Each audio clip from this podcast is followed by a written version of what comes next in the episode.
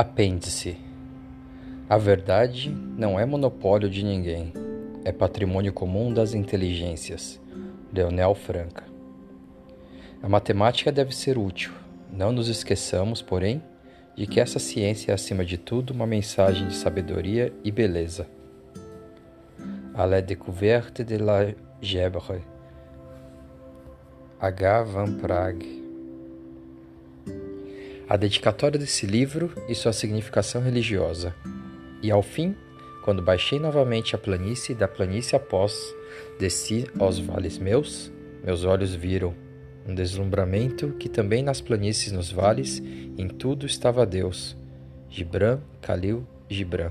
Em relação à dedicatória que figura neste livro, parece-me interessante dar aos leitores os seguintes esclarecimentos. O matemático brasileiro Henrique César de Oliveira Costa 1879 a 1949, apelidado de Dr. Costinha, que exerceu a cátedra no Colégio Pedro II, considerava a dedicatória deste livro como a página mais original que se apresentou até agora no imenso campo literário da matemática. Referindo-se à dedicatória de O Homem que Calculava, escreveu o erudito economista argentino professor José González Galé. O conteúdo altamente filosófico dessa estranha dedicatória pelos nomes famosos que envolve é uma das lições mais surpreendentes de simplicidade e tolerância religiosa que tenho lido em toda a minha vida. Oito são os geômetras que MT distinguiu de forma muito original na dedicatória deste livro. Vamos apresentar sobre esses oito vultos notáveis da ciência rápidas indicações biográficas. René Descartes geômetra e filósofo francês, 1595 a 1650. Estranhamente original em todos os ramos da ciência, criador da geometria analítica, da antologia da matemática, editora Saraiva, poderá o leitor encontrar biografia deste mortal pesquisador dos domínios abstratos, era cristão. Blaise Pascal, geômetra e filósofo francês, 1623 a 1662, deixou um traço profundo de sua Profundo de sua genialidade na geometria, o célebre Teorema de Pascal inventou, antes de qualquer outro, a primeira máquina de calcular é apontado como um dos fundadores do cálculo das probabilidades. Era cristão católico. Isaac Newton, astrônomo e matemático inglês, 1642 a 1727, formulou a lei da gravitação universal, para um estudo completo da vida de Newton, convém ler Antologia da Matemática. Primeiro volume, editora Saraiva. Era cristão protestante.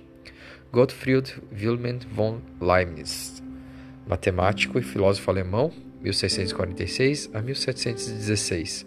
Lançou os fundamentos do cálculo diferencial. Era cristão protestante. Leonardo Euler, matemático suíço, 1707 a 1783, o mais fecundo dos geômetras Calcula-se que tenha escrito cerca de 1.200 memórias sobre questões da ciência. Era cristão protestante. Joseph Louis Lagrange, matemático francês, mas italiano de nascimento. 1736 a 1813. Verdadeiramente verdadeiramente genial em suas pesquisas em todos os quadrantes da ciência, elaborou a famosa mecânica analítica, um dos marcos no progresso da matemática, a mais nobre e a mais abstrata da ciência. Em honra desse notável analista, é denominada Ciência de Lagrange, era cristão católico. Auguste Comte, filósofo e matemático francês, 1798 a 1857, fundador do positivismo. O seu curso de filosofia positiva pode ser apontado como uma das obras capitais da filosofia no século XIX. Era agnóstico. A sua geometria analítica foi de alto relevo para o progresso da matemática. Al-Kharizmi, matemático e astrônomo persa, viveu na primeira metade do século IX. Contribuiu ao carisma de forma notável para o progresso da matemática. A ele devemos, entre outras coisas, na grafia dos números, o sistema de posição, isto é, o sistema no qual cada algarismo tem valor conforme a posição que ocupa no número. Era muçulmano. Para o árabe muçulmano, a denominação de infiel é dada a todo indivíduo não muçulmano, isto é, ao indivíduo que não aceita os dogmas do Islã e não segue a, tri a trilha do Alcorão, que é o livro de Alá. Dentro da supremacia islâmica serão, portanto, apontados como infiéis os seguintes geômetras: Descartes, Pascal, Newton, Leibniz, Euler, Lagrange e Comte. Temos assim sete infiéis, os seis primeiros cristãos e o último agnóstico. Um muçulmano piedoso sincero, quando se refere ao infiel cristão, idólatra, pagão, judeu, agnóstico ou ateu, isto é, quando cita o nome de um servo de Alá que viveu no erro, nas trevas do pecado, depois da revelação do Alcorão, por não ter sido esclarecido pela fé muçulmana, acrescenta este apelo: Alá se compadeça desse infiel. Ou recorre a esta fórmula, que é igualmente piedosa com ele, o infiel, a misericórdia de Allah.